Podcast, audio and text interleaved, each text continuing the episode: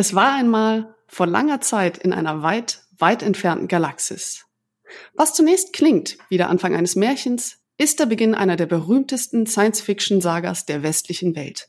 Star Wars. Vor fast 50 Jahren, genauer gesagt im Jahre 1977, lief unter dem Titel Krieg der Sterne der erste Teil der Filmreihe in den Kinos und entführte uns in fremde Welten voller Jedi-Ritter und zynischer Roboter.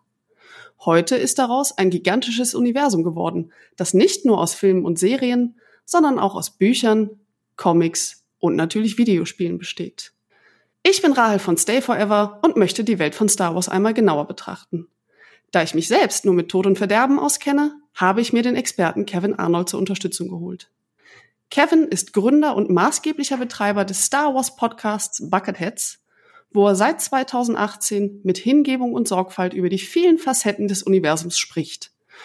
Beruflich ist er Redakteur und Präsentator am Mikrofon beim Hessischen Rundfunk. Hallo Kevin! Hallo Rahl, danke für die Einladung und die freundliche Einführung. Also so würde ich mich gerne auch sehen. Freundlich und mit Hingabe und das finde ich schön. Mit Sorgfalt hast du auch gesagt, ne? Mit Sorgfalt. Ich habe den Podcast gehört. Es stimmt alles. Schön, dass ich dich hier bei Stay Forever begrüßen darf.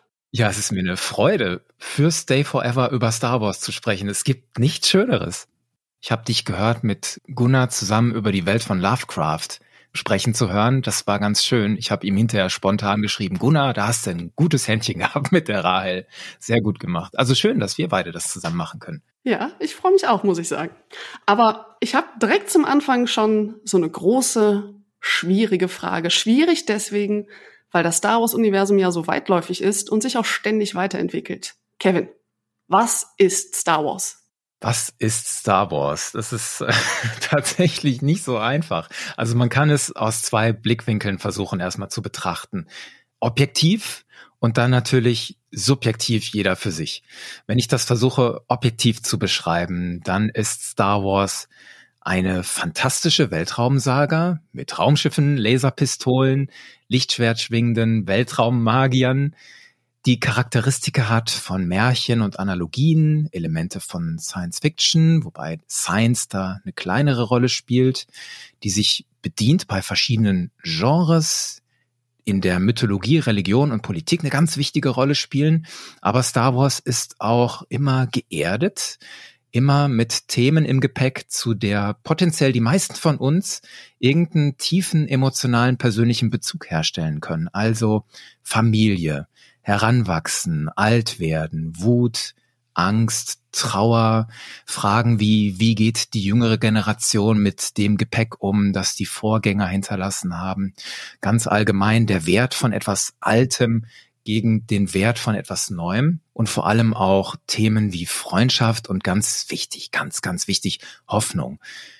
Diese positive Botschaft der Hoffnung ist aber auch immer wieder gepaart mit der Warnung, egoistisch sein lohnt sich nicht, Macht nur um der Macht willen lohnt sich nicht, kurzum böse sein lohnt sich nicht, böse sein ist der falsche Weg. Aber bei all dieser Ernsthaftigkeit und diesen emotionalen Themen ist auch immer ganz viel Action drin und auch ganz viel Quatsch. Also da ist auf der einen Seite diese düstere Geschichte von Anakin Skywalker, der Jedi Younglings abschlachtet. Und auf der anderen Seite haben wir einen Wasserplaneten mit Fischleuten, die Mon Calamari heißen. Also das, was wir normalerweise beim Italiener essen, ja. Also das ist eine Spannung, die unauflöslich ist, die aber auch gewollt ist und die einfach dazugehört. Und das ist entwickelt worden über verschiedene Medien. Ihr kennt alle die Originaltrilogie von George Lucas, Episode 4 bis 6, 1977 bis 83. Dann hat George Lucas noch die Prequel-Trilogie, die Vorgeschichte gemacht. Das waren die Episoden 1 bis 3. 99 bis 2005 sind die erschienen. Und ohne George Lucas sind dann fünf weitere Filme entstanden. Die Sequel-Trilogie, das waren Episode 7 bis 9, zwei Spin-off-Filme, Rogue One und Solo. Und immer wichtiger geworden sind in den letzten Jahren die Serien, also Zeichentrick, Animationsserien, Live-Action-Serien wie The Clone Wars, Rebels, The Bad Batch, The Mandalorian, The Book of Boba Fett und je nachdem, wann ihr das jetzt hört, dann auch Obi-Wan Kenobi, Endor und die Ahsoka-Serie und, und, und. Vertieft wird das noch, du hast es gesagt, durch Comics, Bücher, Medien allgemein, Computer- und Videospiele, da ist das Universum in den letzten, naja, vielen Jahrzehnten noch maßgeblich erweitert worden. Und das alles verbunden von Anfang an mit einem starken Marketing. Also Star Wars ist zu einem Phänomen der Popkultur geworden. Darth Vader hat jeder schon mal gesehen. Den Imperial March hat jeder schon mal gehört. Ja, was ich persönlich daran sehr spannend finde, und ich finde, das wird jetzt auch sehr transparent in dem, was du erzählst. Wenn wir über Star Wars sprechen, dann können wir eigentlich nicht über eine lineare Storyline sprechen, sondern gerade dadurch, dass wir diese Vielzahl an Medien haben, das ist eigentlich schon eher so eine sehr komplexe dreidimensionale Story-Architektur. Das ist richtig, das ist gut ausgedrückt. Dreidimensional, es fühlt sich manchmal noch mehr an. Absolut. Das macht natürlich es auch sehr schwierig, dieses Universum in dem Rahmen so einer Podcast-Folge greifbar zu machen.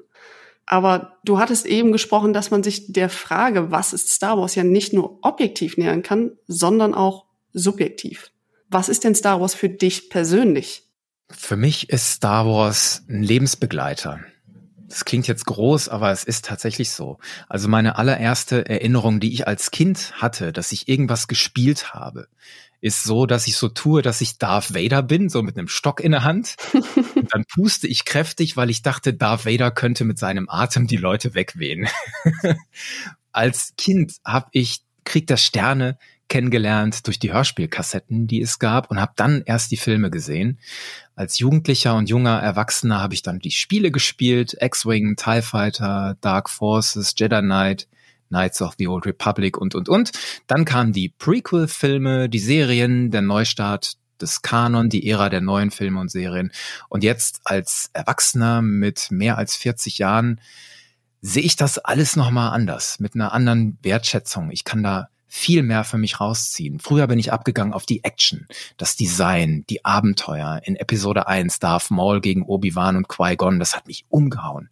Heute kommen da noch ganz stark dazu die Gefühle und Analogien, die diese Geschichten zu bieten haben. Also das sind richtige Inspirationsquellen für mich. Also zum Beispiel, wenn Darth Vader da steht auf dem Todesstern und sieht, wie der Imperator seinen Sohn mit Blitzen malträtiert, dann werden all die bösen Taten von Darth Vader zweitrangig. Entscheidend ist, dass er jetzt, in diesem Moment, sich nicht nochmal dem Bösen ergibt, sondern dass er diesen verschrumpelten alten Typ nimmt, diese Verkörperung des Bösen und dass er diesen Schacht runterschmeißt. Also jetzt ist der richtige Moment, umzukehren und was Gutes zu tun. Oder in Rebels gibt es so eine tolle Szene. Der ältere Obi-Wan Kenobi in der Wüste von Tatooine kämpft ein letztes Mal gegen Maul. Also der Typ, der Obi-Wan Kenobi so viel genommen hat, der dessen Meister Qui-Gon Jinn getötet hat, der Obi-Wans große Liebe Satine Kreese getötet hat. Selbst für diesen Maul bringt Obi-Wan in diesem Moment kein Hass auf, sondern im Gegenteil, Obi-Wan bringt noch die Größe auf und spendet seinem Erzfeind im Sterben Trost und Zuversicht. Drittes Beispiel, The Mandalorian, Din Djarin, dieser Kopfgeldjäger. Er sieht dieses komische grüne Baby mit den langen Ohren nicht als Beute, nicht als Mittel an Geld oder Macht zu kommen, sondern der sieht dieses liebenswerte Lebewesen, das Wertschätzung verdient und er entscheidet sich, ich rette dieses Kind jetzt und handelt dabei gegen alle Kodizes, alles was in diesem Moment für ihn wichtig ist, wo er Geld verdient, das Imperium, die Kopfgeldjägergilde, der Code, nach dem er gelebt hat, das wird alles zweitrangig. Das sind alles so Sachen, die sehe ich und das bewegt mich und das inspiriert mich und da denke ich teilweise im Alltag dran, wenn ich auch so Situationen habe, wo ich auf jemanden wütend bin oder so. Und dann denke ich, ey, jetzt denk mal an Obi-Wan gegen Maul. und dann komm mal runter, Alter. Du hast eben gesagt, dass Star Wars ein Genre-Mix ist. Und jetzt erzählst du auch, wie viele Werte eigentlich in diesem Universum vermittelt werden. Vorhin in meiner Einleitung habe ich Star Wars selber als eine Art Märchen bezeichnet. In welcher Tradition steht dieses Story-Universum denn eigentlich? Märchen ist schon mal ganz richtig. Es kommen ganz viele Traditionslinien zusammen. Also eine Linie speist sich aus den Fernsehserien und Filmen, die George Lucas, der Schöpfer von Star Wars, selbst gesehen hat und die er dann auch super fand, mit denen er groß geworden ist. Darunter sind Science-Fiction-Klassiker wie Flash Gordon aus den 1930er Jahren und auch Western-Filme. Lucas meinte, er hat immer sehr stark sich selbst auch vermarktet. Also hat immer sehr begleitend erzählt, warum er irgendwas tut und wie er was tut. Glaubt man gar nicht, wenn man den so sieht, weil der immer so ein bisschen wortkarg und verschlossen wirkt. Aber trotzdem hat er da sehr viel von sich preisgegeben und auch immer starkes Framing betrieben, hat also schon selbst immer das Bild, was man von ihm haben soll, sehr stark geprägt.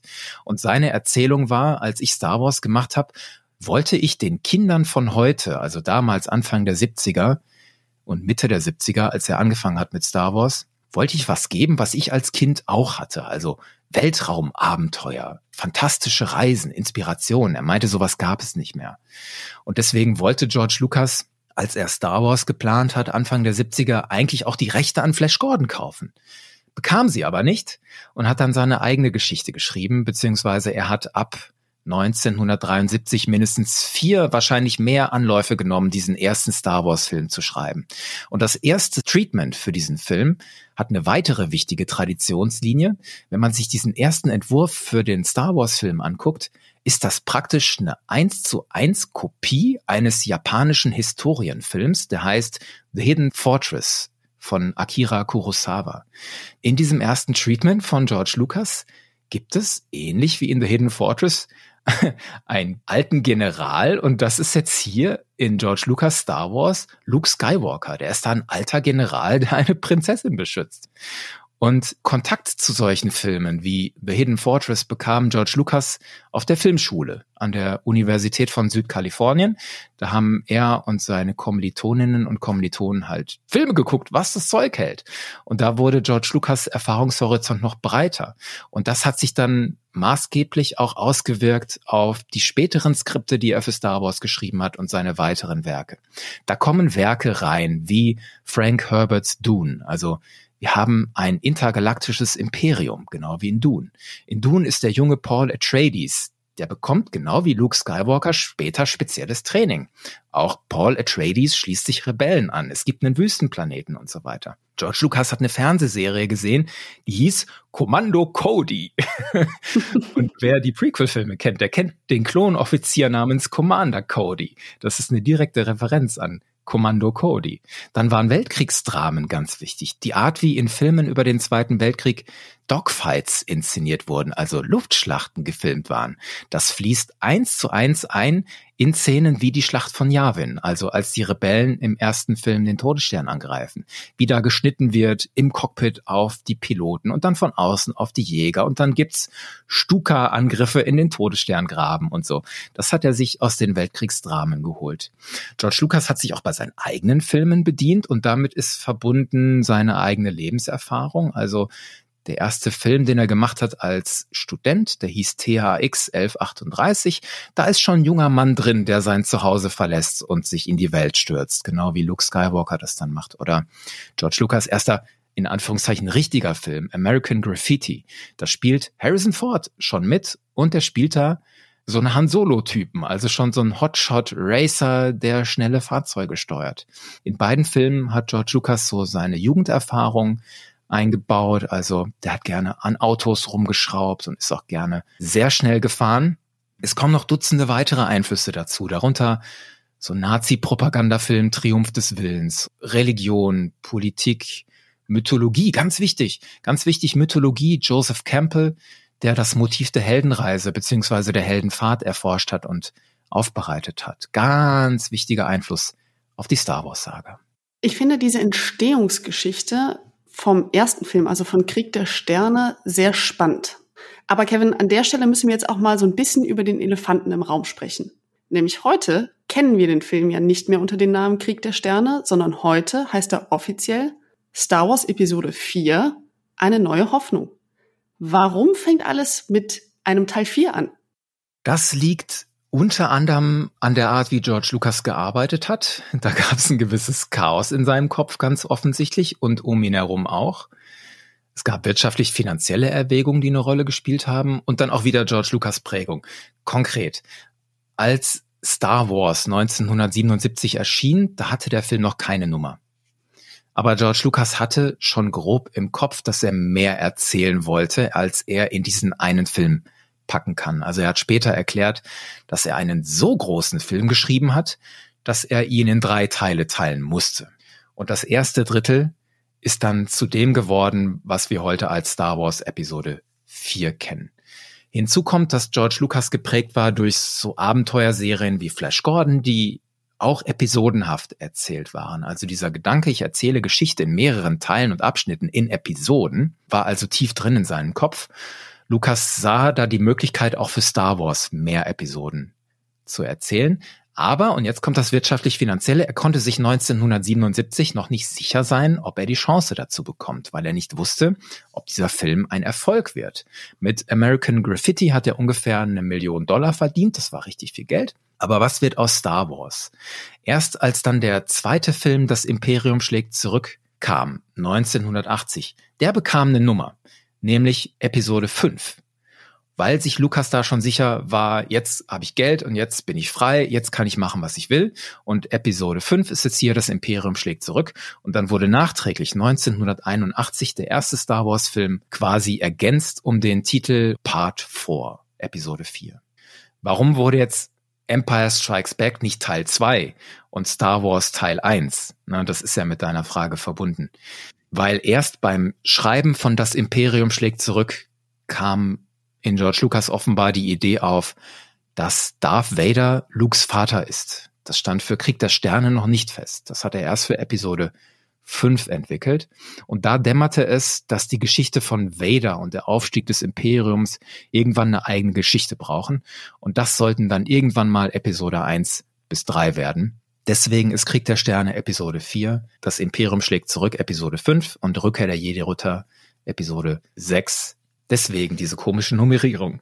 Das heißt also, für George Lucas war relativ früh klar, dass er mit seinem Star Wars-Universum einen wirklich großen zeitlichen Bogen entwerfen möchte. Reden wir doch einmal über genau diesen Bogen.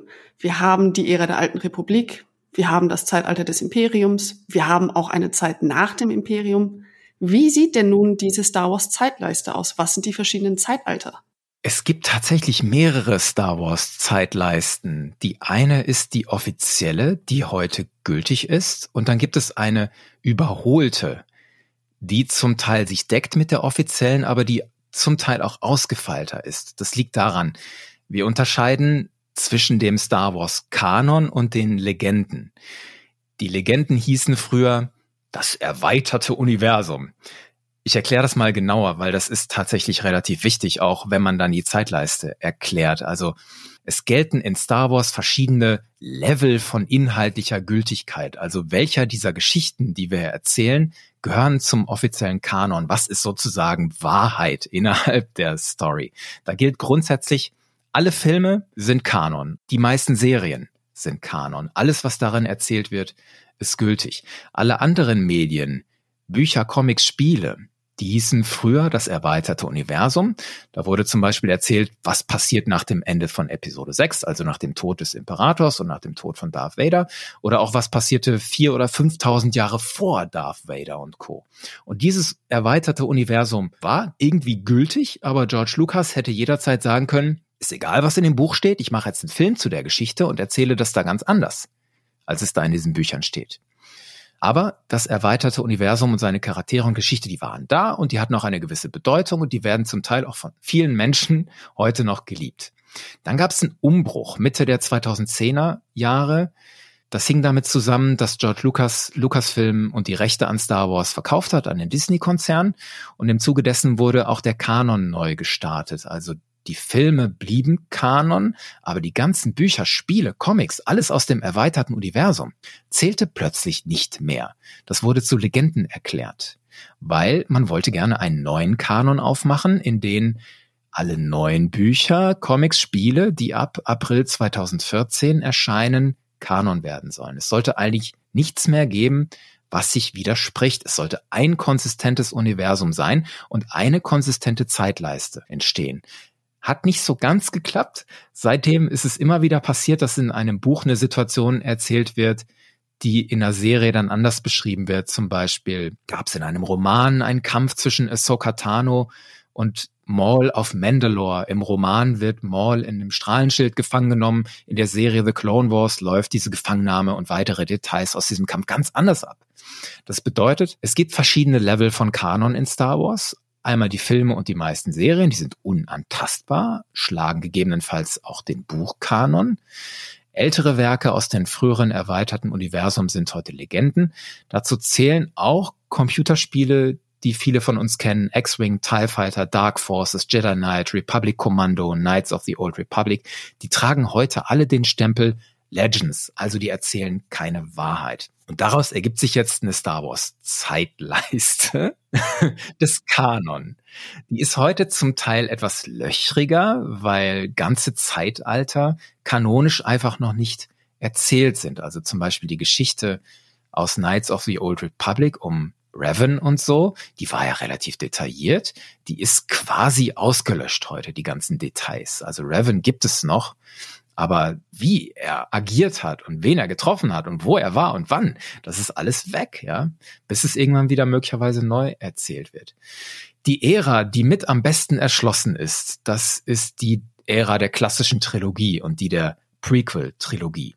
Das sind die Klonkriege.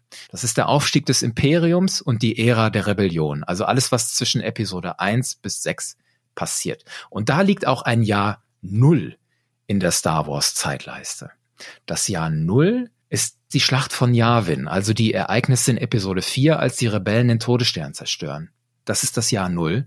Und das Imperium hat Palpatine 19 Jahre vorher gegründet also die Ereignisse von Episode 3, die Order 66, die wir da sehen, die Vernichtung des Jedi-Ordens in Episode 3, das offizielle Ende der Republik, spielt auf der Star Wars-Zeitleiste 19 Jahre vor der Schlacht von Yavin.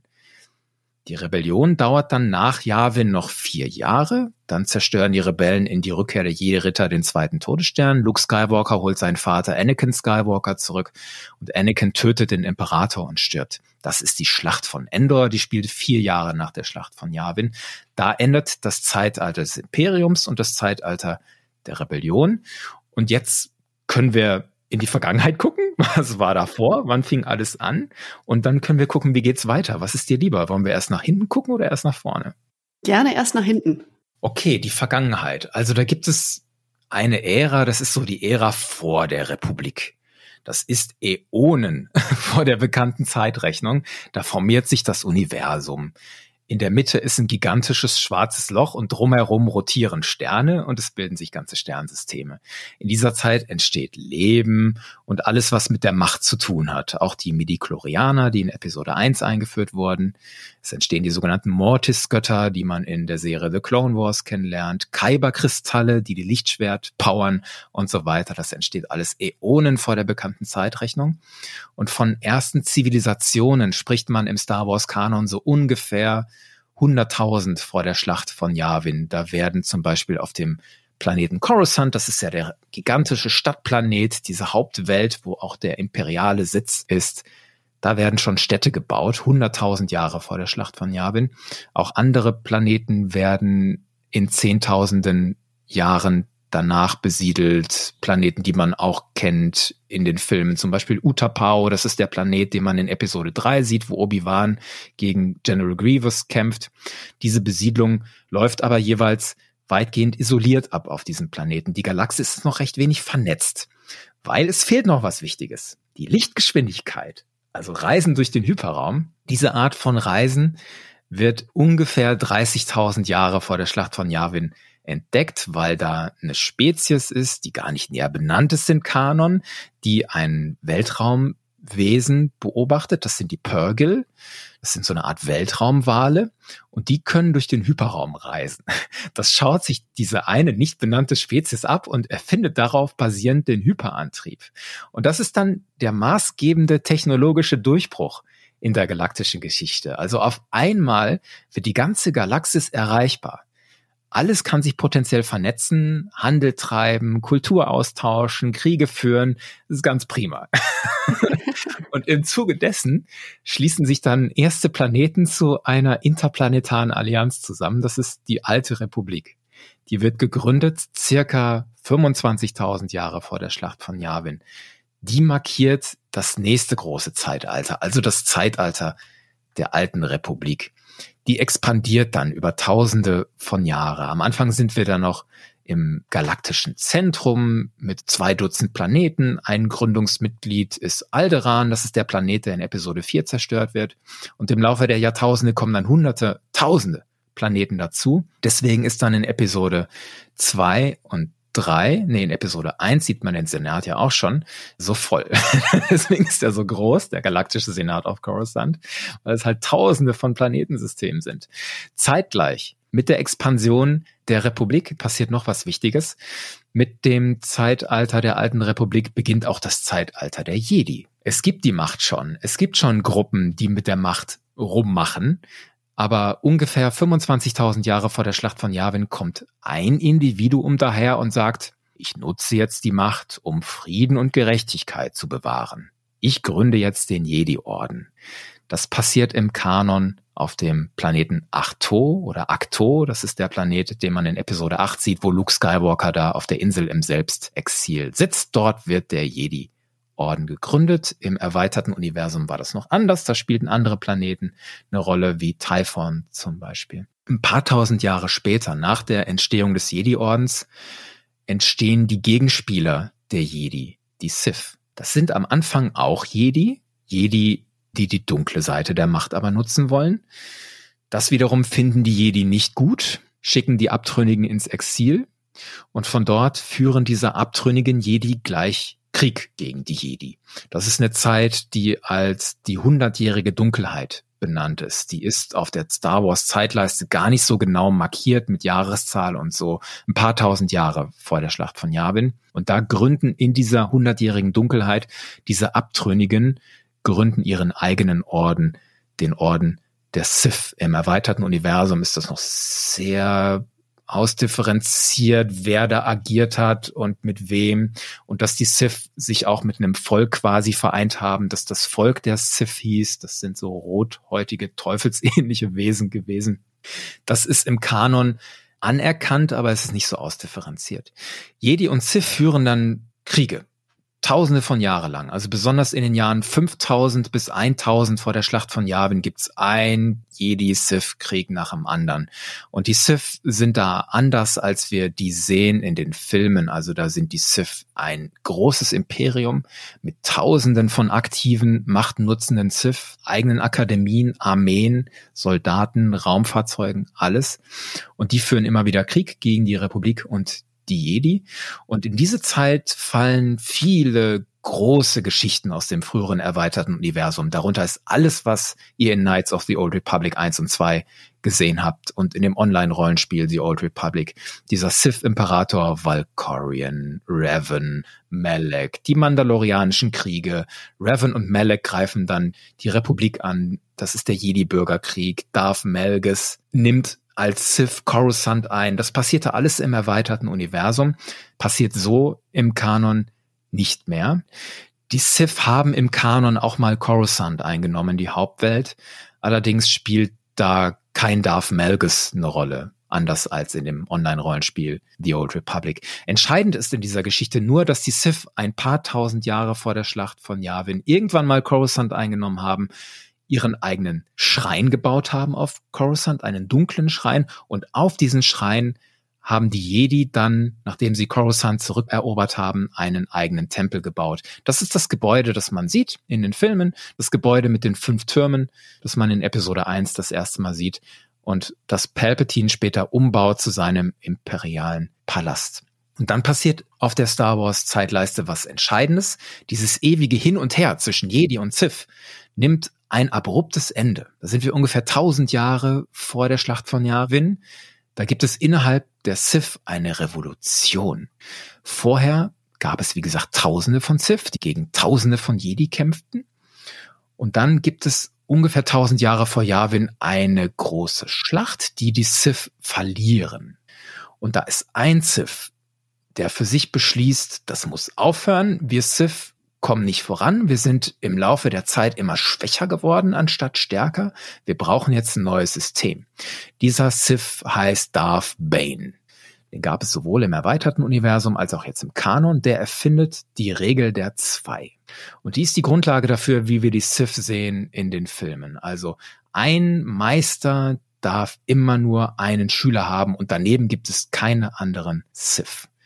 Und wir Sith tauchen jetzt zu zweit mal eine Weile unter und bereiten den großen Umsturz vor. Also wir werden zu zweit immer stärker und plotten uns durch die Galaxis und irgendwann werden wir uns erheben und diesen ganzen Laden übernehmen. Egal wie lang das dauert, egal wie viele von uns sterben müssen, wir machen das jetzt, aber irgendwann wird die Galaxis uns gehören. Und das ist dann schließlich der Umsturz, den Palpatine alias Darth Sidious ausführt in Episode 3. Also er krönt sozusagen das, was Darth Bane tausend Jahre vorher sich ausgedacht hat und stürzt die Republik um und gründet das erste galaktische Imperium, was dann de facto ein Sith-Imperium ist.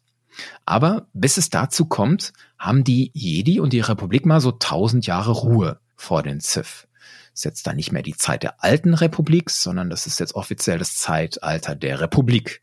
Und in dieser Zeit ruckelt sich die Republik auch ein. Coruscant baut sich als galaktisches Zentrum aus, das Militär der alten Republik wird aufgelöst, der Senat findet sich neu, wählt einen ersten Kanzler, alles konsolidiert sich und wir tasten uns so langsam ran an die Ära, die uns am vertrautesten ist, ne, aus den Filmen. Und da kommen auch wichtige Orte und vertraute Akteure immer mehr ins Spiel. Auf Illum wird ein Tempel gebaut, Nabu tritt der Republik bei, Mars Kanata wird geboren, Yoda wird geboren, circa 900 Jahre vor der Schlacht von Yavin, Jabba der Hutte wird geboren, circa 600 Jahre vor der Schlacht von Yavin. Firmen wie Kuat Drive Yards, das sind die, die, imperialen Sternzerstörer bauen, die werden immer größer. Die Handelsföderation wird gegründet, 350 Jahre vor der Schlacht von Yavin. Das passiert alles in dieser Zeit der Konsolidierung und die Republik expandiert und erlebt eine große Blütezeit und die wird gerade im Kanon aufgebaut. Das ist die Zeit der Hohen Republik. Der Kern dieser Zeit liegt ungefähr 200 bis 250 Jahre vor den Ereignissen von Episode 1. Es ist eine Zeit des Friedens, die Jedi sind die Wächter von Frieden und Gerechtigkeit, so wie Obi-Wan Kenobi das proklamiert hatte in Episode 4. Die Republik hat eine starke, gute Kanzlerin. Es werden neue Hyperraumrouten erschlossen. Die Republik expandiert immer weiter in Richtung der äußeren Randgebiete mit dem Ziel, Wohlstand zu bringen. Doch dann lösen Weltraumpiraten namens Nihil eine große Katastrophe aus, verwickeln die Jedi und die Republik immer häufiger in Gefechte. Dann lassen die Jedi auch noch aus Versehen eine neue Bedrohung auf die Galaxis los, die Drangir. Das sind fleischfressende, übermanngroße Pflanzenwesen mit großen regenerativen Fähigkeiten. Die fallen über alles und jeden her, fressen alles auf. Also alles relativ unangenehm dann in der Zeit der Hohen Republik. Und das wird gerade noch erzählt, wie das ausgeht. Es führt immer mehr auf Episode 1 zu. Da dürfte am Ende stehen die Erklärung, warum sind die Jedi so entrückt und arrogant, wie wir sie dann in Episode 1 sehen. Das ist jetzt so die Timeline aus meiner Sicht vor den Filmereignissen. Ich muss ja sagen, ich persönlich finde insbesondere die Geschichte der Sith und die Vorstellung von riesigen fleischfressenden Pflanzen sehr zufriedenstellend. Das könnte aber natürlich meine eigene düstere Sichtweise auf die Dinge sein. Das ist jetzt also alles, was vor dem Jahr Null passiert ist. Werfen wir doch jetzt mal den Blick nach vorne, also auf die Zeit, die wir in den neuen Filmen unter anderem sehen. Alles, was nach Rückkehr der Jedi-Ritter passiert, da steht zuerst das Zeitalter der neuen Republik. Und da gibt es jetzt massive Unterschiede zwischen Kanon und Legenden. Die Zeit der neuen Republik war in den Legenden sehr breit und sehr tief dargestellt. Es gibt aber auch Gemeinsamkeiten zum Kanon bei aller Umwälzung, die es gab. Also die Gemeinsamkeiten zwischen Kanon und Legenden sind in beiden Erzählsträngen gründet die frühere Rebellion die neue Republik. In beiden gründet Luke Skywalker einen neuen Jedi-Orden in beiden spielen die anderen wichtigen alten Charaktere große Rollen. Leia, Han Solo, Chewbacca, Lando. In beiden krabbelt auch Boba Fett aus dem Salak wieder raus und erfindet sich neu. In beiden Erzählsträngen gibt es die zersplitterten Überreste des Imperiums. Also das Imperium ist jetzt nicht von heute auf morgen ganz weg, nur weil der Imperator weg ist und der Todesstern explodiert, der zweite Todesstern. Da sind Mächte im zersplitterten Imperium, die eine Restauration wollen. Alte Führungsfiguren, überwiegend Militärs, die wieder an die Macht wollen. Und in beiden Erzählsträngen, sowohl im Kanon als auch in den Legenden, kommt der eigentlich tote Imperator Palpatine wieder zurück als Klon. im erweiterten Universum sogar mehrmals. Muss von den Guten nochmal besiegt werden. Also in beiden Erzählsträngen kommt eine neue Generation auf, die zum Teil Nachkommen von Leia und Han, beziehungsweise auch Luke Skywalker sind. Im erweiterten Universum hatte auch Luke Kinder mit Mara Jade. Und diese junge Generation muss sich dann mit dem Schrott rumschlagen, den die Vorfahren hinterlassen haben. Der Krieg hört nicht auf.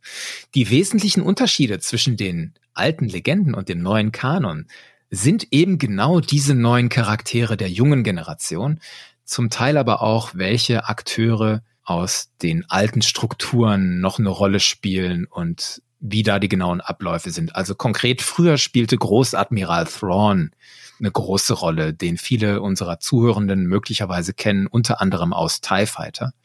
Und nach dem Tod des Imperators spielte der eine ganz gigantische Rolle. Heute sind das andere Figuren, die da am Zug sind. Noch radikaler ist der Umbruch zwischen Kanon und Legenden bei Figuren, die man aus Jedi Knight kennt, also dieser Jarek und die anderen dunklen Jedi, die in Jedi Knight zumindest einen Teil des Imperiums anführen, die sind aus dem neuen Kanon komplett ausradiert. Diese Geschichte gibt es Stand jetzt nur noch als Legende. Auch Kyle Katan ist kein Kanon mehr. Im Kanon geht das Imperium dann relativ schnell, relativ endgültig unter. In der Schlacht von Jakku. Weite Teile des Imperiums kapitulieren da. Einige kämpfen weiter, wie Moff Gideon aus The Mandalorian. Andere ziehen dann in die unbekannten Regionen der Galaxis und helfen dort dabei, dass ein neues dunkles Reich entsteht, das was die erste Ordnung wird.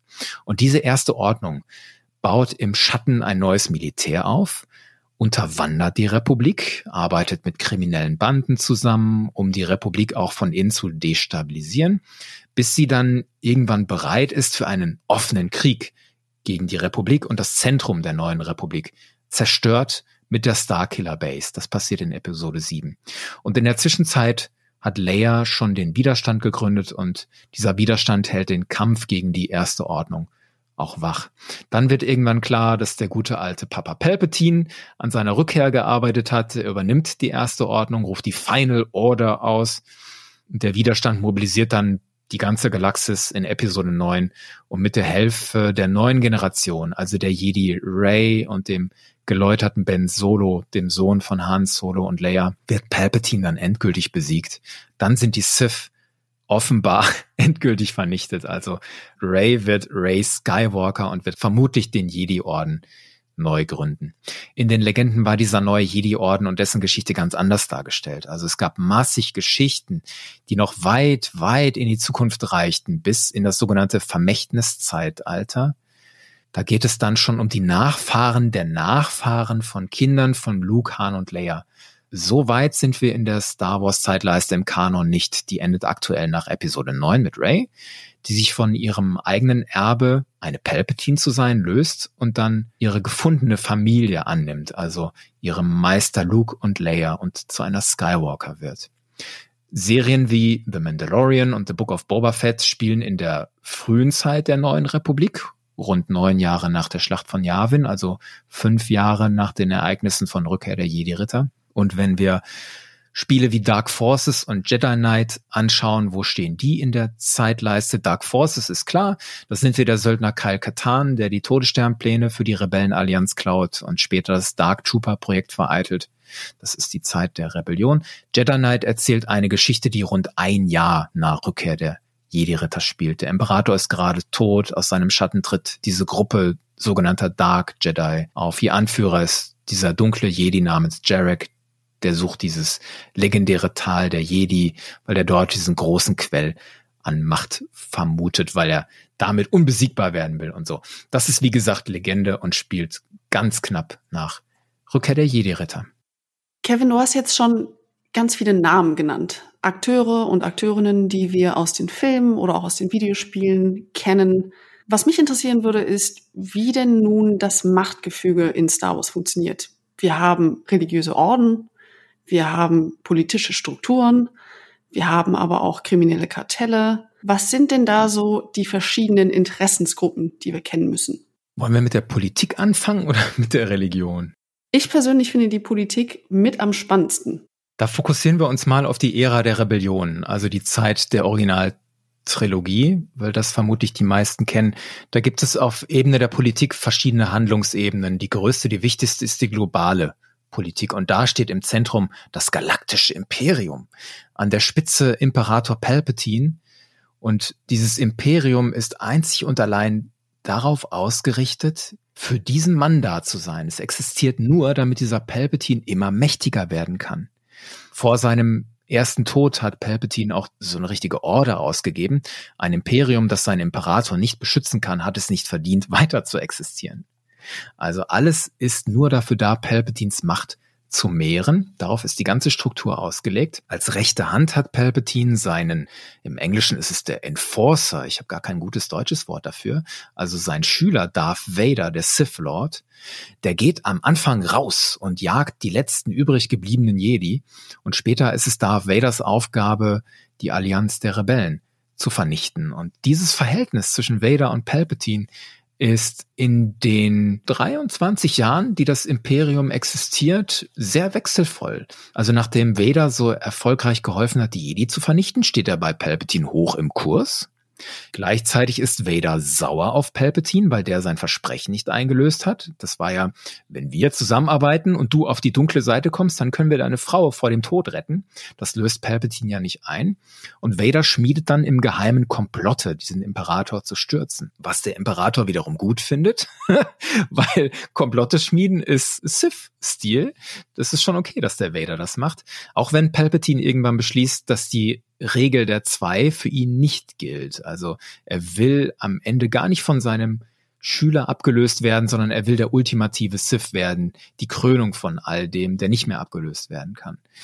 Dabei gibt es dann für Vader und Palpatine diesen Rückschlag, als die Rebellenallianz den ersten Todesstern vernichtet.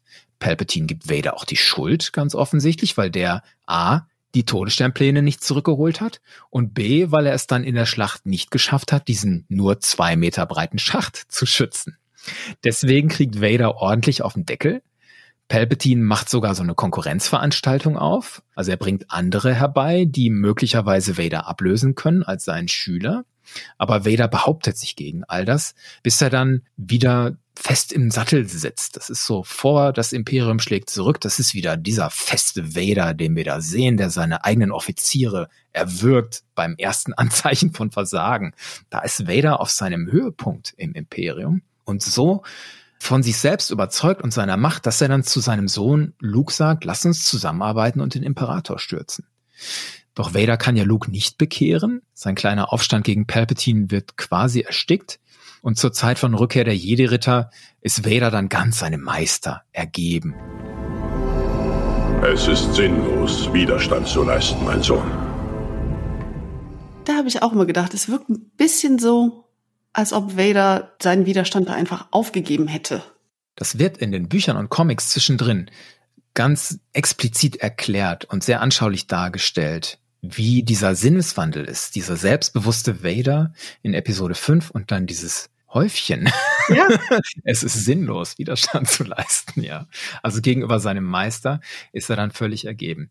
Palpatine hat in der Zeit sein Imperium nach grundlegenden Glaubenssätzen seiner Religion geprägt. Da gehen wir gleich noch drauf ein, auf die Religion. Dazu gehört halt Herrschen durch Furcht, ist ganz wichtig. Also Furcht führt nach dem Sith-Kodex am Ende zu Macht. Und dabei hat er Leute in Machtpositionen gesetzt, die genau das umsetzen.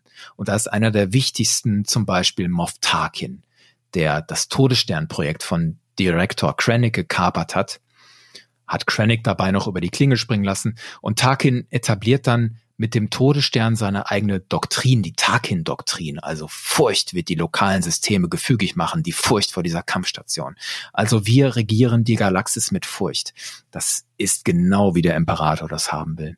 Alle anderen Militärs sollten auch so handeln. Einige von denen sehen wir in Episode 4. Die Szene, wie die da alle um diesen Tisch sitzen, im Konferenzsaal, im Todesstern, da mit Tarkin und die reden da gerade darüber, dass der Kaiser den galaktischen Senat aufgelöst hat. Da sitzen verschiedene Leute am Tisch, die dann natürlich ganz schnell alle Namen gekriegt haben. Admiral Motti, der Chef der imperialen Navy. General Taggy, der Chef der imperialen Armee. Colonel Yularen vom imperialen Geheimdienst. Das ist so der Typ in der weißen Uniform mit dem Schnauzbart, der kein Wort sagt, ja, der kriegt halt eine eigene Geschichte. Die sitzen da und reden darüber, dass der Kaiser den Senat aufgelöst hat und die Regionalgouverneure hätten jetzt die Kontrolle. Das heißt also, die letzten Relikte der Demokratie, der alten Republik sind jetzt weg und Palpatine lässt seine Planeten durchregieren von Leuten, die nach seiner Doktrin arbeiten. Leute wie dieser Moff Tarkin. Leute, die dann auch in Serien und Büchern gezeigt werden, wie Governor Price und weitere Militärs wie Admiral Thrawn, der auch im Kanon wieder eine große Rolle spielt inzwischen, aber eben nicht in der Zeit nach Rückkehr der Jedi-Ritter unmittelbar. Darüber hinaus hat das Imperium noch weitere spannende Unterorganisationen, also zum Beispiel die Inquisition. Das ist eine Gruppe von machtsensitiven KämpferInnen, zum Teil gefallene Jedi. Der Anführer, ganz spannend, war früher Wächter im Jedi-Tempel. Da gibt's den imperialen Geheimdienst, imperiale Akademien wie die Skystrike Academy, wo Wedge Antilles, der spätere Rebellenpilot, ausgebildet wurde, oder die Akademie of Carida, wo Hans Solo eine kurze, erfolglose Karriere als Pilot angefangen hat. Also das ist alles relativ tief erzählt und nach außen schmückt sich das Imperium immer mit Schlagworten Sicherheit und Ordnung, Security, Order, Stability. Alles unterfüttert mit einer starken Bürokratie. Imperiale Uniformen sind immer gebügelt, imperiale Fußböden glänzen. und im Gegensatz dazu steht die Rebellenallianz. Die ist schon gegründet worden in den letzten Tagen der Republik, als klar war, dass Palpatine den Laden zu stark dedemokratisiert hat. Da sind dann in den Anfangszeiten der Allianz wichtige Figuren dabei. Mon Mothma, die sieht man in Rogue One, die sieht man in Episode 3. Diese rothaarige, charismatische Dame, die oft weiße Gewänder trägt, relativ kurze Haare, die war Senatorin von Chandria, wird dann Gründungsmitglied der Allianz und wird dann Anführerin der Allianz und nach dem Sturz des Imperiums wird sie Kanzlerin der neuen Republik. Andere wichtige Führungsfiguren der Rebellenallianz, wenn du nach Akteuren fragst, sind natürlich Bail Organa, der Senator von Alderan, Ehemann von Königin Breya von Alderan, Ziehvater von Prinzessin Leia von Alderan.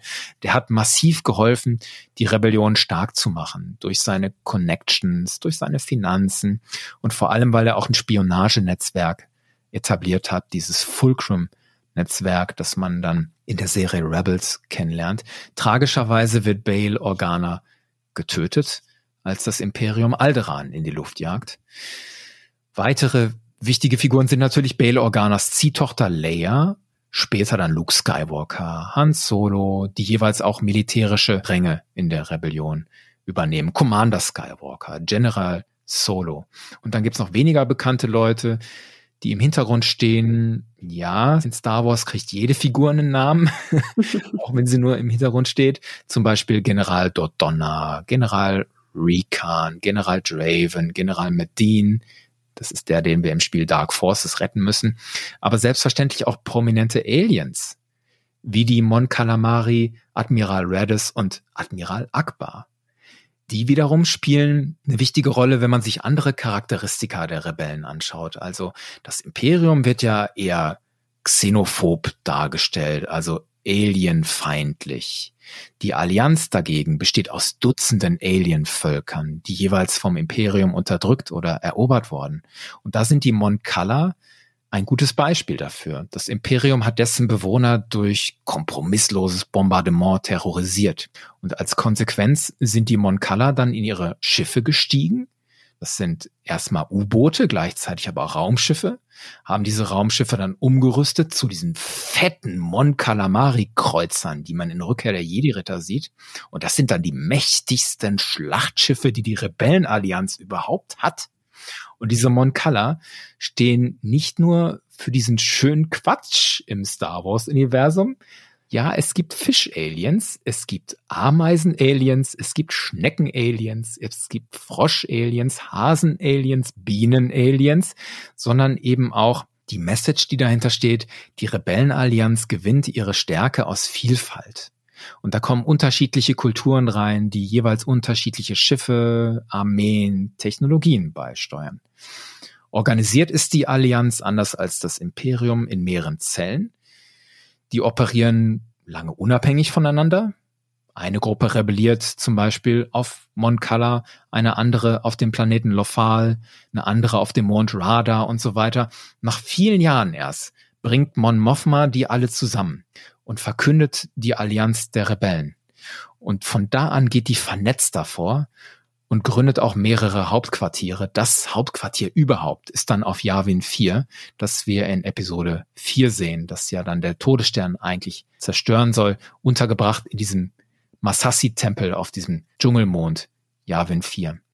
Daneben, neben diesem Hauptkonflikt Imperium, Rebellenallianz gibt es noch unabhängige planetare Systeme mit lokalen Regierungsformen aller Couleur, Demokratie bis Diktatur ist alles dabei, eigenständige Kartelle, auch mit einer kriminellen Unterwelt, zum Beispiel das Huttenkartell, ein Vertreter ist Jabba, Crimson Dawn mit Han Solos ehemaliger Freundin Kira, das Pike-Syndikat, Black Sun und so weiter. Also das politische System ist gigantisch breit und auch im Kanon eine relativ tief erzählte politische Welt. Du hast viel über die Vielfalt gesprochen, die dahinter steht, auch insbesondere was die verschiedenen Alienrassen angeht. Das muss ich ehrlich sagen, ist das, was für mich Star Wars auch ausmacht. Dass, wenn ich mir die Star Wars Filme beispielsweise anschaue, dass die Charaktere also die guten Charaktere, um es mal platt zu sagen, alle ganz unterschiedlich sind. Sowohl in der Art, wie sie an die Rebellion herantreten, aber auch ganz einfach in der Art, wie sie aussehen, wo sie herkommen. Für mich ist das der Kern von Star Wars. Aber wir haben ja auch darüber gesprochen, dass es neben diesen vielen Völkern auch religiöse Strukturen gibt. Die Jedi, die Sith. Vielleicht kannst du uns da noch ein bisschen die Grundkonflikte erklären. Auf Ebene der Religion ist die Macht ganz entscheidend und da die helle Seite und die dunkle Seite. Die helle Seite wird in erster Linie vertreten durch die Jedi. Und ein Jedi hat sich erstmal den Traditionen des Jedi-Ordens verpflichtet. Also es ist wie Obi-Wan Kenobi in Episode 4 sagt. Über tausend Generationen lang sind die Jedi-Ritter in der alten Republik die Hüter des Friedens und der Gerechtigkeit gewesen bevor es dunkel wurde in der Welt, vor dem Imperium. Also für Jedi geht es darum, einen Zustand des inneren Friedens zu finden, durch Ruhe, Passivität, Gefühle, die mit der dunklen Seite assoziiert sind, soll ein Jedi vermeiden, also Furcht, Wut und Aggression. Was ein Jedi aber durchaus tun soll, ist sich selbst verteidigen und vor allem andere verteidigen, wenn es nötig wird. Und dazu nutzt ein Jedi die traditionelle Waffe, das Lichtschwert. Und in der Zeit, die wir jetzt genauer betrachten, die Zeit der Rebellion, da sind die Jedi so gut wie ausgelöscht. Also da sitzt auf Dagobah im Exil der fast 900 Jahre alte Yoda auf Tatooine sitzt der Jedi-Meister Obi-Wan Kenobi, der auf Luke Skywalker aufpasst, bis der alt genug ist. Und auf Lothal trainiert der Jedi-Ritter Kanan Jarrus den jungen Ezra Bridger. Zur Zeit der Originaltrilogie sind Kanan und Ezra dann aus dem Spiel, so dass dann der sterbende Yoda zu Luke sagt, der letzte der Jedi bist du. Bis dann Luke seinen eigenen Vater Vader bekehrt, Anakin kommt zurück, der tötet den Imperator und Luke gründet eine neue Generation von Jedi. Die Jedi haben allerdings die helle Seite nicht für sich allein gepachtet. Also in Rogue One sieht man zum Beispiel die Guardians of the Wills. Das ist ein Wächterorden auf dem Planeten Jeddah. Zur Zeit des Imperiums sind die so ein bisschen so Widerstandsmönche. Und dieses Wort Wills im Namen ist übrigens eine Anspielung auf frühe Entwürfe von George Lucas für das Wort Macht. Also das hieß ursprünglich die Wills, ein Wesen, das die Macht darstellen sollte. Das ist jetzt reflektiert in den Guardians of the Wills. Was die dunkle Seite angeht, die Hauptvertreter sind die Sith. Das ist ein alter Orden von Machtnutzerinnen und Nutzern, die sich religiös der dunklen Seite verschrieben haben, getrieben von Emotionen, negativen Emotionen, vor allem Hass, Wut und Gier. Hinterlist ist ganz wichtig und die Besessenheit, Macht anzuhäufen, koste es, was es wolle. Betrug ist gut, Töten ist gut, eigener Schmerz ist gut, weil das stärkt die dunkle Seite und gibt seinen Nutzern Kraft. Darth Vader ist ja so ein Wesen, das konstant mit Schmerzen lebt. Sein Körper ist verbrannt. Seine Lunge funktioniert nicht mehr. Kommt ständig Schmerz und dazu diese innere Wut über den Tod seiner Frau. Dieser Typ ist der ideale Sith. Und beide Orden, sowohl die Jedi als auch die Sith, haben einen Kodex, der viel darüber aussagt. Also im Jedi-Kodex ist viel von Frieden die Rede und Serenity. Ich habe immer nur den englischen Peace, Serenity und so im Ohr. Und im Sith-Kodex ist komplett das Gegenteil gesagt. Da heißt es, Frieden ist eine Lüge, es gibt nur Leidenschaft. Durch Leidenschaft erlange ich Stärke, durch Stärke erlange ich Macht, durch Macht erlange ich Siege, durch Sieg sprenge ich meine Ketten und am Ende wird die Macht mich befreien. Also Kontrast ohne Ende zwischen Jedi und Sith. Und tausende von Jahre haben die Sith nicht nur die Jedi bekämpft, sondern auch sich selbst, bis dann der vorhin erwähnte Darth Bane die Regel der zwei etabliert. Es gibt also nur noch einen Meister und einen Schüler. Und dabei ist entscheidend, der Meister bringt dem Schüler alles bei, was er weiß, bis der Schüler stärker wird als der Meister, den Meister herausfordert und den Meister tötet. Der Schüler wird dann selbst zum Meister, stärker als sein Vorgänger und nimmt sich einen neuen Schüler. So haben die Sith sich tausend Jahre lang immer mächtiger gemacht. Und wenn ein Schüler mal zu schwach war und seinen Meister nicht besiegen konnte, dann wurde der einfach durch einen anderen ersetzt, der dann vielleicht stark genug war. Und am Ende steht Palpatine alias Darth Sidious, der all das Wissen der Sith in sich aufgenommen hat und umsetzt. Die Sith haben auch genau wie die Jedi die dunkle Seite nicht für sich allein gepachtet. Da gibt es noch andere Fraktionen. Kleines Beispiel auf dem Planeten Dathomir, da sitzen die Night Brothers and Sisters. Darth Maul war mal Night Brother. Manche würden jetzt sagen, die Night Sisters sind eigentlich keine Machtnutzer, sondern eher Hexer, aber sie nutzen definitiv die dunkle Seite, also dunkle Energien. Das sind so grob die religiösen Aspekte bei Jedi und Sith. Die Jedi leben also nach einem sehr bestimmten Kodex. Frieden, wenn ich mich recht erinnere, ist auch politische Unabhängigkeit sehr wichtig. Das ist aber nicht so, wie wir die Jedi in Episode 1 bis 3 sehen, mit Ausnahme vielleicht von Qui-Gon. Ja, richtig. Also die Jedi sind in Episode 1 bis 3 tief gefallen, haben sich weit entfernt von dem, was sie eigentlich ausmachen. Und das ist ja ganz wichtig in der Erzählung von George Lucas. Die Jedi versagen an dieser Stelle, indem sie einfach die Connection verloren haben zu dem, was wichtig ist, also zu Gefühlen und den Bedürfnissen einfacher Leute. Die sind teilweise zu entrückt von all dem. Das beste Beispiel ist, du hast gesagt, Qui-Gon und die Art, wie die Jedi da mit diesem Anakin Skywalker umgehen. Der ist ein kleiner Junge, neun Jahre alt, auf Tatooine und die nehmen dem seine Mutter weg. Und der Qui-Gon erkennt das, dass das schwierig wird für den Jungen. Nicht nur, dass er keinen Vater hat, jetzt wird auch noch die Mutter weggenommen. Und die Jedi thematisieren das noch nicht mal. Qui-Gon wäre gerne sowas wie ein Vater für den, aber er wird dann ja tragischerweise getötet. Und dann wächst der Anakin ohne Vater auf und diese Rolle kann dann dieser fiese Palpatine so ein bisschen mit übernehmen, ja, diese Mentorrolle. Obi-Wan ist auf der anderen Seite damit völlig überfordert. Also der müsste eigentlich der Vater sein, den Anakin braucht, aber es hat bestenfalls einen Bruder. Als die auf Mustafa dann gegeneinander kämpfen, schreit Obi-Wan ja auch, You were my brother, Anakin, I loved you. Aber eigentlich hätte Anakin diesen Vater gebraucht. Und das sehen die Jedi einfach nicht, weil sie so entrückt sind. Okay, sprechen wir mal über die Logik vom Universum an sich. Wir haben Raumschiffe und Lichtschwerter und jede Menge Roboter auf der einen Seite. Wir haben aber auch die Macht auf der anderen Seite. Und das ist ja, wie du auch schon gesagt hast, was Spirituelles, was Kosmisches. Man könnte auch sagen, etwas Magisches oder gar Übernatürliches. Trotzdem ergibt dieser recht wilde Mix in Star Wars irgendwo Sinn. Aber wie passt das denn eigentlich alles zusammen? Und was sind die Regeln hinter dieser Welt? Wie funktioniert die Macht? Was hat es mit der Technologie auf sich? Viele Fragen. Die Frage nach den Gegensätzen, das gehört zu Star Wars grundsätzlich dazu, dass wir Gegensätze und Spannung haben, die auch nicht auflösbar sind. Das haben wir auf der narrativen Ebene auch. Also auf der einen Seite sind da diese tief emotionalen Momente, wie das Han Solo seinen Mentor Beckett erschießen muss.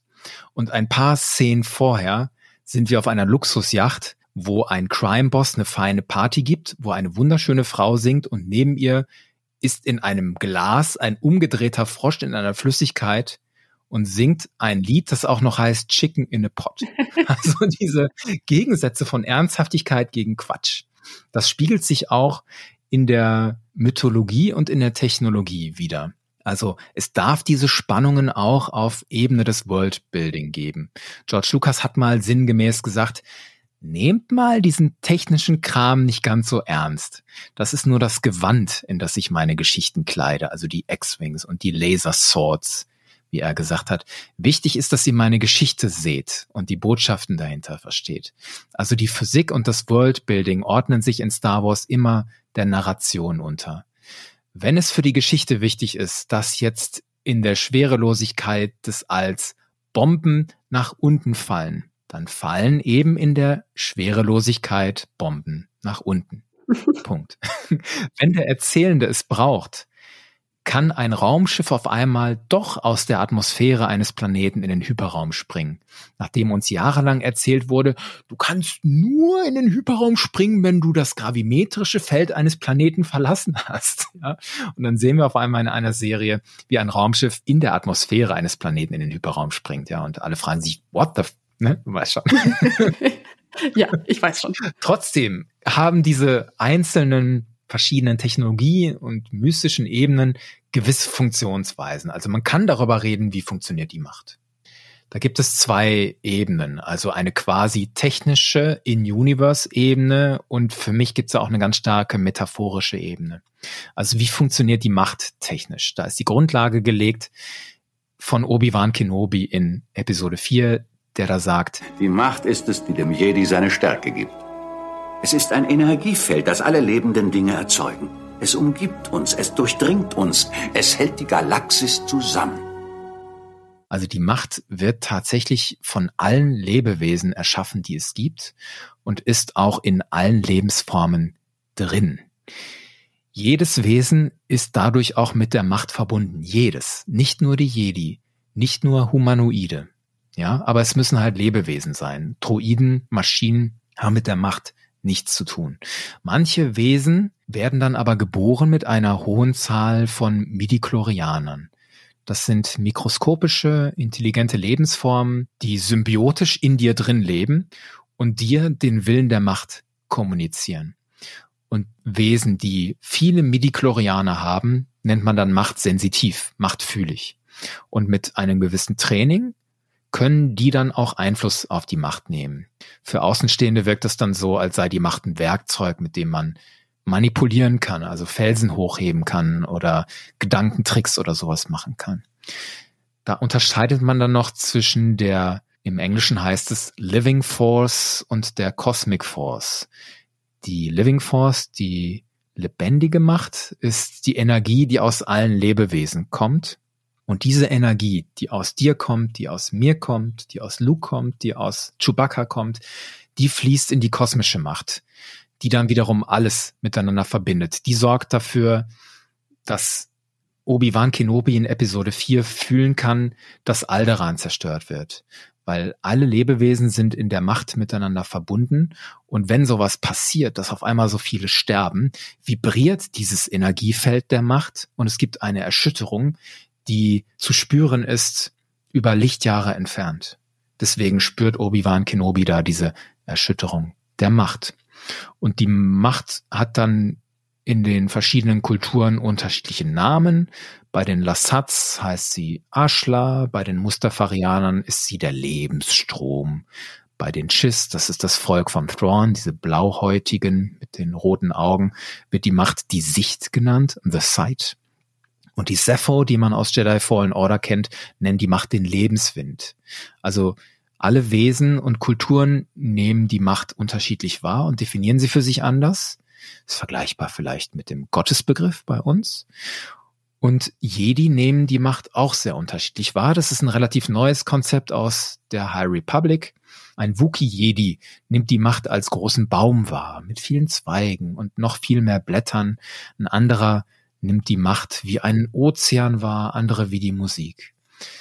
Grundsätzlich, bei allen Versuchen, das zu erklären und bei allen Dingen, die dann auch schon mal für Ärger gesorgt haben, es gibt in der Serie Rebels dann etwas, was viele Leute kritisieren als, da gibt's möglicherweise Zeitreisen und so.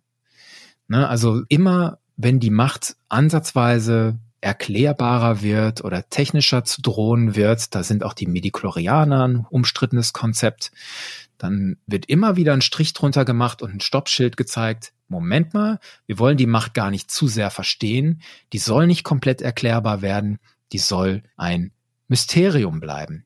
Was ich genauso wichtig finde an der Macht ist, neben dieser technischen Ebene, wie funktioniert das alles mit den Midichlorianern, mit der Living Force und der Cosmic Force, ist die metaphorische Ebene. Und da ist eine ganz zentrale Metapher für die Macht gleich im ersten Star Wars Film, relativ am Anfang, als Luke in diese Zwillingssonnen von Tatooine schaut.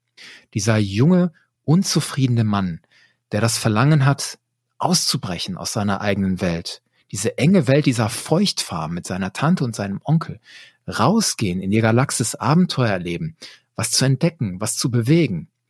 Genau in diesem Moment entfaltet der Komponist John Williams das erste Mal in der Musik das Thema der Macht in voller Breite. Das erste Mal kommt das Machtthema mit der ganzen Wucht eines Orchesters zum Klingen. Luke und die Macht. Und das ist so eine schöne Metapher für die Macht als Idee. Da draußen ist was Größeres. Da ist was Allumfassendes. Es liegt in Sichtweite da hinten hinterm Horizont. Und die Macht steht dafür, dass wir alle miteinander verbunden sind und auch, dass alles möglich ist. Das ist in dieser kleinen Zwillingssonnenszene schon drin, verbunden mit dieser genialen Musik von John Williams. Wenn wir jetzt mal bei dem Thema Technologie bleiben, dann sind natürlich ja auch die Lichtschwerter was ganz Wichtiges. Die sind aufregend, sind auch das, was wahrscheinlich bei den Star Wars-Filmen mit am meisten zu faszinieren weiß. Und man kann tolle, aufregende Dinge damit machen. Aber wie funktionieren die eigentlich? Im Zentrum eines Lichtschwertes steht der Kyber-Kristall. Der sitzt normalerweise dann in einem zylindrischen metallischen Griff und emittiert eine Klinge, die aus Plasma ist. Da kommen noch andere Bauteile dazu, wie der Emitter, eine Linse, eine Matrix. Du hast einen Schalter zum Ein- und Ausschalten und so. Im Zentrum, wie gesagt, dieser Kyber-Kristall. Und den muss ein Machtnutzer sich verdienen. Den muss der sich holen. Die Jedi gehen traditionell als junge Schüler auf den Planeten Ilum oder einen vergleichbaren Ort, um da ihren Kristall zu finden. Oder der Kristall findet sie. Die Sith dagegen stehlen ihre Kristalle, idealerweise von einem Jedi, den sie töten, und unterwerfen diesen Kristall ihrem Willen. Dabei wird ein Sith-Lichtschwertkristall dann auch rot. Also ein Sith nimmt von einem getöteten Jedi den eigentlich blauen Kristall, zwingt dem dann seine Wut auf und seinen Hass. Dabei bebt der Kristall, leidet, es reißt Wunden in den Kristall und der blutet dann wörtlich und wird rot. Deswegen sind Sith-Lichtschwerter rot durch dieses Bluten lassen. Was ich mich da gerade frage, wenn die Kristalle bluten und leiden können, sind es dann Kristalle oder fühlende Wesen? Das geht Hand in Hand. Also es gibt immer wieder Andeutungen, dass die Kyber-Kristalle eigenes Bewusstsein haben, die immer wieder Einfluss nehmen, auch auf ihre Träger und einen eigenen Willen haben, auch zu welchem Träger wollen sie. Deswegen ist dieser Prozess, dass ein Jedi nach Ilum geht und gefunden wird von seinem Kristall so wichtig. Und deswegen ist es für einen Sith so schwer, ein Kristall zu brechen, also seinen eigenen Willen aufzubringen. Und dann gibt es immer wieder andere Situationen in Serien und Büchern, die andeuten, dass Lichtschwertkristalle eigene Schwingungen ausgeben, die auf ein Bewusstsein hindeuten, ja. Also es deutet sehr auf eine Form von Leben hin. Erinnere ich mich recht, dass der Todesstern auch durch Kyberkristalle gepowert wird? Genau. Also das ist von Galen Erso entwickelt, diese mächtige Superwaffe, die auf Kyberkristallenergie basiert. Deswegen braucht das Imperium viele, viele Jahre, um Planeten leer zu räumen, Kyberkristalle einzusammeln. Unter anderem halt auch, wie wir das in Rogue One sehen auf Jeddah. Da ist dieser Tempel in Jedi City, der Tempel of Kyber. Da holen die alle Kristalle raus, um damit den Todesstern zu speisen. Genau. Kommen wir nochmal zu den Lichtschwertern zurück. Also das Finden des Kyber-Kristalls ist da schon etwas sehr Persönliches, aber auch der Aufbau vom Lichtschwert an sich. Ja, jeder muss das selber bauen und kann ein eigenes Design entwickeln und kann auch seine eigene Kultur da einfließen lassen. Also es gibt in der Serie The Clone Wars einen Wookiee-Jedi, der einen Holzgriff benutzt, weil die Wookiees kommen ja vom Planeten Kashyyyk ursprünglich mit diesen großen Warshire Trees. Das spielt halt Holz eine wichtige Rolle und deswegen reflektiert er das halt auch in seinem Griff. Und Designs können auch anders sein. Also Kylo Rens Lichtschwert, das habt ihr alle gesehen, das ist dieses mit der Parierstange, das auch noch so komisch flackert. Das flackert deswegen, weil das ganze Lichtschwert und der Kyberkristall darin instabil sind. Ursprünglich hatte Kylo Ren sein Lichtschwert noch aus einer gewissen Inkompetenz herausgebaut. Also er hat es nicht besser hingekriegt. Deswegen war das so instabil und hat dann irgendwann für sich entschieden, jetzt könnte ich es zwar umbauen, dass es nicht mehr flackert, aber ich finde es eigentlich cool so, dass das flackert, weil das ist einzigartig und das verleiht mir noch ein bisschen mehr Charisma. Dann gibt's andere Designs wie Darth Mauls Doppellichtschwert oder dieser kurvige Griff von Count Dooku. All das reflektiert verschiedene Kampfstile und bei Count Dooku ist es die Eleganz. Das ist ja ein Graf von Sereno, ein wohlhabender Mann und das soll halt auch im Lichtschwertdesign reflektiert werden. Kevin, kommen wir einmal zur Rezeption der Filme. Und bleiben wir für den Moment mal bei den Bösen. Warum begeistert insbesondere das Imperium, sprich tatsächlich die Bösen, so viele Fans? Ein ganz wichtiges Stichwort da in Bezug auf Games ist ja beispielsweise TIE Fighter. Eine Weltraumflugsimulation, in der man für das Imperium Missionen fliegt. Da hat jeder für sich bestimmt seine eigenen Gründe. Und da können mehrere Faktoren reinspielen. Ich kann mir vorstellen, dass viele Menschen Böses grundsätzlich fasziniert, weil es spannend ist, in eine Welt zu flüchten, in die man normalerweise nicht vordringt, in der man sich normalerweise nicht bewegt, weil es vielleicht unsere Moral nicht gestattet oder es andere Grenzen gibt.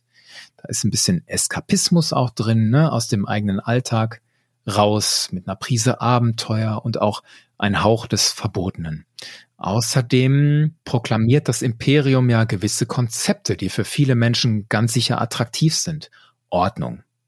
Viele Menschen mögen Ordnung. Warum spielen wir sonst Solitär oder Tetris oder was auch immer junge Leute heute auf ihren Handys spielen, ja? Anderes Konzept ist Sicherheit. Der Imperator proklamiert Peace and Security. Das ist ja auch ein Grundbedürfnis so vieler Menschen, auch zu Recht. Nun ist das Versprechen des Imperators nach Ordnung und Frieden und Sicherheit vergiftet, weil das Imperium aber Teil eines Weltraummärchens ist. Kann man sagen, und da habe ich ein paar Freunde, die genauso reden, ich weiß, dass das Imperium eigentlich böse ist, aber ich kaufe mir trotzdem für 1000 Euro ein Sturmtruppen-Cosplay oder baue mir meinen eigenen Biker Scout, meine eigene Rüstung und gehe damit auf eine Convention, weil das cool ist weil sich das cool anfühlt, weil Kinder mich angucken und staunen. Und das ist der nächste Punkt, der da reinspielt, das Design. Bei vielen Menschen mag das Konzept der Tech-Sexiness gelten. Also manche Raumschiffe sehen halt einfach schick aus. Und viele Designs, die für Star Wars gemacht wurden, kamen von Design-Legenden wie Ralph McQuarrie oder Joe Johnston der Sternzerstörer von außen, die Kommandobrücke von innen, diese Fenster, diese Symmetrie, diese Ästhetik, das sind zeitlose, attraktive Designs. Ich muss für mich persönlich sagen, mal basierend jetzt nur auf der Originaltrilogie, habe ich mich immer schwer getan, die Faszination mit dem Imperium nachzuvollziehen. Weil für mich haben eben genau diese schicken Uniformen und diese Tech-Sexiness, die du jetzt auch ansprichst, nicht so wirklich gereicht ja, die hatten einen hohen Wiedererkennungswert, da hat es dann aber auch für mich aufgehört. Wirklich geändert hat sich da meine Auffassung durch die Prequel-Filme. Weil hier sehe ich auf einmal, wie das Imperium eine sich entwickelnde und eine sich verändernde Machtstruktur ist. Und das macht es für mich ganz anders greifbar und ganz interessant. Weil was wir da sehen, ist nämlich, das Imperium ist eben nicht einfach nur das Böse, sondern es hat sich durch gut geplante Intrigen aus einer Demokratie herausentwickelt. Und zwar zu großen Teilen durch rein politische Mittel. Das muss ich sagen, finde ich ganz stark. Rein politische Mittel, nicht nur, ja auch wirtschaftlich und viel Mord. Absolut, viel Mord. und Komplotte mit auch der kriminellen Unterwelt geschmiedet und so. Ja, es ist perfide, aber es bleibt trotzdem schwarz-weiß. Also das hat sich wenig geändert auf der Filmebene. Also sowohl das Imperium als auch die Erste Ordnung bleiben einfach nur böse. Also es gibt einzelne Figuren im Imperium, die da abwägen. Also Admiral Thrawn war zum Beispiel einer, der auch mal abgewogen hat, macht dieses Bombardement da jetzt wirklich Sinn und ist es das wert? Oder im neuen Kanon ist es eine Admiralin, die heißt Ray Sloan, die zweifelt auch irgendwann daran, ist das da noch mein Imperium? Oder in der Serie The Mandalorian haben wir auch Überläufer wie Mix Mayfeld, der sagt, ich war hier Scharfschütze und dann hat das Imperium irgendwann nach dem Tod des Imperators beschlossen, dass ich hier meine eigenen Leute töten soll. Das Massaker, das mache ich nicht mit, das ist nicht mehr mein Laden. Und das entwickelte sich erst in den letzten Jahren, dass das Imperium etwas weniger schwarz-weiß wurde. Aber im Kern, die Maschinerie an sich bleibt so. Wenn das Imperium dich nicht fasziniert hat, wo lag denn dann deine Faszination? Zumindest früher als Kind war es bei mir eindeutig der Jedi-Orden. Wobei man da sagen muss, also ich bin Baujahr 1991, das heißt, ich bin irgendwo zwar aufgewachsen mit der Prequel-Trilogie, ich bin aber auch das jüngste von drei Geschwisterkindern. Das heißt, eigentlich geprägt haben mich die Originalfilme. Und da war es eben immer dieses Gefühl von Weltraumabenteuer mit Luke, Han Solo und Prinzessin Leia. Das ist das, was mich begeistert hat.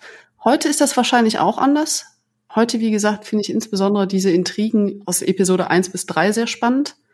Aber so war es eben, als ich klein war. Aber das ist vielleicht gerade eine ganz gute Überleitung zu der nächsten Frage, nämlich wie schafft es Star Wars auch heute immer noch so viele Menschen zu begeistern? Und wo kommt diese lang anhaltende Faszination her? Ist es das Weltraumabenteuer? Sind es die Werte, die vermittelt werden? Wie siehst du das? Es ist alles und noch mehr. Also es dockt erstmal grundsätzlich an, an diese tiefen Emotionen, die wir alle kennen, die wir nachfühlen können, weil wir selber Familie haben, weil wir selber Eltern haben, weil wir vielleicht selber auch Geschwister haben, weil wir selber umgehen müssen im Alltag mit Wut und Furcht. Und es bietet dann für diese Emotionen, zum Teil negativen Emotionen und schwierigen Situationen, diese inspirierende Botschaft der Hoffnung. Also es gibt einen Weg, da rauszukommen und es gibt einen Weg, damit gut umzugehen, indem wir zusammenarbeiten, indem wir uns zusammenschließen, indem jeder die Stärken des anderen anerkennt und indem jeder seine eigenen Stärken auch ausleben kann und einbringen kann. Das ist so diese Ebene der Botschaften und dann ist das Ganze halt gekleidet in dieses äußerst attraktive Kostüm, das für so viele Anknüpfungsmöglichkeiten bringt. Lichtschwerter. Ich kenne kein Kind, das nicht ein Lichtschwert sieht und dahin guckt. Oder Raumschiffe. Also ich als Junge wollte immer in meinem Zimmer meinen Spielecomputer irgendwann so umbauen können, dass es ein TIE Fighter Cockpit ist. und das Kind in uns wird immer wieder angesprochen. Und dann kann ich als Heranwachsender und später Erwachsener bei diesen Geschichten bleiben, weil dann irgendwann für mich nicht mehr The Journey of Luke Skywalker interessant wird oder der Hauptanknüpfungspunkt ist, so wie für heutige Generationen vielleicht Ray ein wichtiger Punkt ist oder Ahsoka Tano oder jetzt der Mandalorian oder so. Für mich werden dann auf einmal die Mutter von Anakin interessant oder Qui-Gon Jinn oder der ältere Obi-Wan Kenobi, was die zu sagen haben, also diese Sicht der Erwachsenen auf diese Welt. Mich interessiert heute viel mehr, was Shmi Skywalker zu Anakin sagt, als der weggeht, ja. Das hat mich früher an Feuchten interessiert. Ich wollte Darth Maul sehen mit seinen Lichtschwertern. Und dazu hat es halt Star Wars von Anfang an verstanden, sich hervorragend zu verkaufen. Also Star Wars ist ja jetzt nicht eine selbstlose Nichtregierungsorganisation, die den Weltfrieden fördern will. Nein, George Lucas wollte von Anfang an damit Geld machen weil er Freiheiten haben wollte als Filmemacher, weil er selber erlebt hat, wie blöd es ist als Filmemacher, wenn du kein Geld hast und wenn du abhängig bist von allem. Und so hat der von Anfang an sich selber gut verkauft und selber sich klug vermarktet. Und Disney setzt diese Tradition halt auch in meinen Augen klug fort. Also was die verdienen mit Star Wars ist gigantisch und das ermöglicht dann wiederum halt neue Geschichten zu erzählen und immer wieder auch neue Publika zu binden, alte Publika zu halten. Natürlich auch meine Generation und deine Generation zeigt es dann irgendwann der jüngeren Generation, komm, wir gucken mal Star Wars und so, weil es da eben diese ganzen Anknüpfungspunkte gibt. Und das insgesamt ist diese Mischung, die Star Wars so dauerhaft erfolgreich macht. Du hast mir eben einen sehr guten Stichpunkt gegeben. Eine Sache, die ich nämlich ganz vergessen hatte. Ich wollte als Kind aus einem Mülleimer immer R2D2 nachbauen. Nicht, weil ich jetzt R2D2 für Müll gehalten hätte, im Gegenteil, aber die Form hat sich so angeboten. Ich habe es leider nie gemacht. Und der ist so liebenswürdig, wie er da piept. Total. Es ist dieser Quatsch auch in Star Wars. Ich meine, ich höre Meister Yoda zu, wie er auf Akto zu Luke Skywalker sagt, hier, junger Skywalker, es gehört nun mal zum Altwerden dazu, dass die, die jung sind, uns irgendwann überholen und irgendwann dann vielleicht besser sind als wir, ne? Da sitze ich und weine, weil da eine Puppe ist mit langgrünen Ohren und komischen Haaren, die mit Stöckchen gesteuert wird. und da weine ich, weil mich das tief berührt. Diese Mischung ist fantastisch einfach. Vielleicht mal eine ganz persönliche Frage. Was sind denn deine Tops aus den Filmen und vielleicht auch sogar aus den Videospielen? Mein Lieblingsfilm ist Das Imperium schlägt zurück. Damit bin ich groß geworden und ich kann den heute nicht mehr gucken, eine einzige Sekunde lang, ohne nicht berührt zu sein durch irgendwas. Der ist mir so ans Herz gewachsen. Das ist mein absoluter Lieblingsfilm. Und ich lege auch immer gerne die Blu-ray zu Rogue One rein. Dieser Film zeigt sehr, sehr toll, wie man mit der Technologie von heute Raumschlachten zeigen kann, die trotzdem so echt wirken wie früher und gleichzeitig ist in diesen neuen Star Wars Produkten durch die Bank weg. Ich mag sie alle, weil überall drin ist dieser Kern, diese Grundbotschaft von Hoffnung und diese Warnung vor dem Bösen. Da passen die ganz genau auf bei Disney Lucasfilm, dass das überall drin ist. Und dann werden auch schon mal Projekte gestrichen und das wirkt dann nach außen hin auch mal blöd. Ja, da ist wieder Chaos bei Disney Lucasfilm. Aber ich bin der tiefen Überzeugung davon, dass das auch eine wichtige Wächterfunktion hat. Und für mich funktioniert das von daher sehr gut. Und was die Spiele angeht, hey, ich bin mit TIE Fighter groß geworden. KOTOR war ganz toll. Also ich mag aber auch Jedi Fallen Order und ich freue mich auf das Neue, was jetzt angekündigt ist, Eclipse. Ich spiele alles, wo Star Wars draufsteht. Ich habe wirklich alles gespielt und da gibt's überhaupt keine Kompromisse. Wie sieht's bei dir aus? Du sprichst mir zu großen Teilen aus der Seele, muss ich gestehen. Also mein Lieblingsfilm ist auch Episode 5. Das liegt bei mir insbesondere daran, dass er für mich eine unheimlich dichte Atmosphäre hat, tolle Sets und eine sehr präzise Erzählweise, die genau die Zeit sich nimmt, die sie braucht, um das zu erzählen, was sie erzählen möchte. Das finde ich wunderbar in der Machart des Films. Und Rogue One gehört auch zu meinen Lieblingsfilmen und das hat auch wieder sehr viel mit der Erzählweise dahinter zu tun. Es ist nämlich überhaupt nicht einfach, einen Film zu machen, bei dem alle wissen, wie er enden muss. Und das wissen wir bei Rogue One. Wir wissen, die müssen alle sterben. Und es ist trotzdem ein Film, der es schafft, dass ich auf der vorderen Stuhlkante sitze, weil ich es spannend finde, weil ich wissen möchte, wie es weitergeht. Finde ich großartig. Bei den Spielen ist es so, ich bin aufgewachsen mit dem Star Wars Episode One Racer. Der hat mich gut unterhalten. Und ansonsten habe ich ehrlich gesagt viele von den Star Wars Spielen verpasst. Aber ich bin ja so ein Lego-Fan das heißt, die Lego Star Wars Spiele wiederum, die haben mich exzellent unterhalten. Die sind auch ganz zauberhaft mit einer ganz eigenen Form von Humor. Und ich finde ganz schön, wie das auch in die Serien eingeflossen ist. Es gab zuletzt das Star Wars Holiday Special mit Lego gemacht, ne? Oder die Terrifying Tales zu Halloween auch im Lego-Stil gemacht. mit einem ganz, ganz tollen Humor. Nicht Kanon, aber trotzdem schön anzuschauen, wertvoll. Kevin, ich bedanke mich für das bereichernde Gespräch und den tiefen Einblick in die Welt von Star Wars. Oh, vielen Dank. Du hast einen eigenen Podcast zum Thema Star Wars, der noch viele weitere interessante Diskussionen zu diesem Universum liefert. Erzähl uns zum Schluss doch noch ein wenig über Bucketheads. Oh, gerne. Also Bucketheads mache ich seit ein paar Jahren und mein Selbstverständnis dabei ist, dass ich dort Star Wars feiern möchte. Ich rede dann mal alleine, mal mit anderen Menschen über die Filme, die Serien, Spiele, Bücher, Comics und will das alles liebevoll auseinandernehmen. Ich stecke da auch sehr viel Zeit rein in die inhaltliche Vorbereitung, die Produktion der Folgen auch, weil ich selber mag keine Laber-Podcasts. Deswegen mag ich auch Stay Forever so gern, weil das auf den Punkt ist. Ich möchte einen präzisen, aufwendig gemachten Podcast liefern, weil ich mit der Zeit meiner Zuhörenden sorgfältig umgehen möchte. Und deswegen ist dann jede Folge wie so ein Feature, ein kleines Audio-Essay. Ich mache auch das, worüber wir reden, dann hörbar, indem ich Tonbeispiele einbaue. Einfach weil ich dieses Universum so spaßig finde, weil mir das so viel Freude macht und weil mir das so viele verschiedene Emotionen beschert.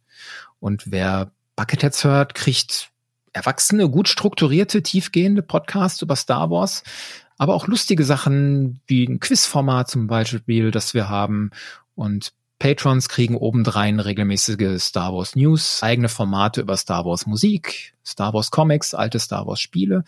Und das ist so alles in allem inzwischen ganz schön nah dran an einem vollwertigen Star Wars Magazin zum Hören, also von Fans für Fans mit einer sehr hohen Produktionsqualität, kann ich mit allem Selbstbewusstsein sagen und inhaltlicher Sorgfalt. Also ich bin selber großer Stay Forever Fan und Patron, habe von den beiden Herren und inzwischen mehr Herren einiges gelernt, habe aber auch sehr viel selbst gebracht durch meinen eigenen Beruf als Radiomacher und werfe da auch viel Herzblut rein in diesen Podcast und ich hoffe, dass man diesen Spaß einfach auch hört. Das war ein wunderschönes Schlusswort. Ich möchte mich an dieser Stelle bei allen bedanken, die unseren Ausführungen gelauscht haben. Ich sage Tschüss und bis zum nächsten Mal. Danke fürs Zuhören. Ciao.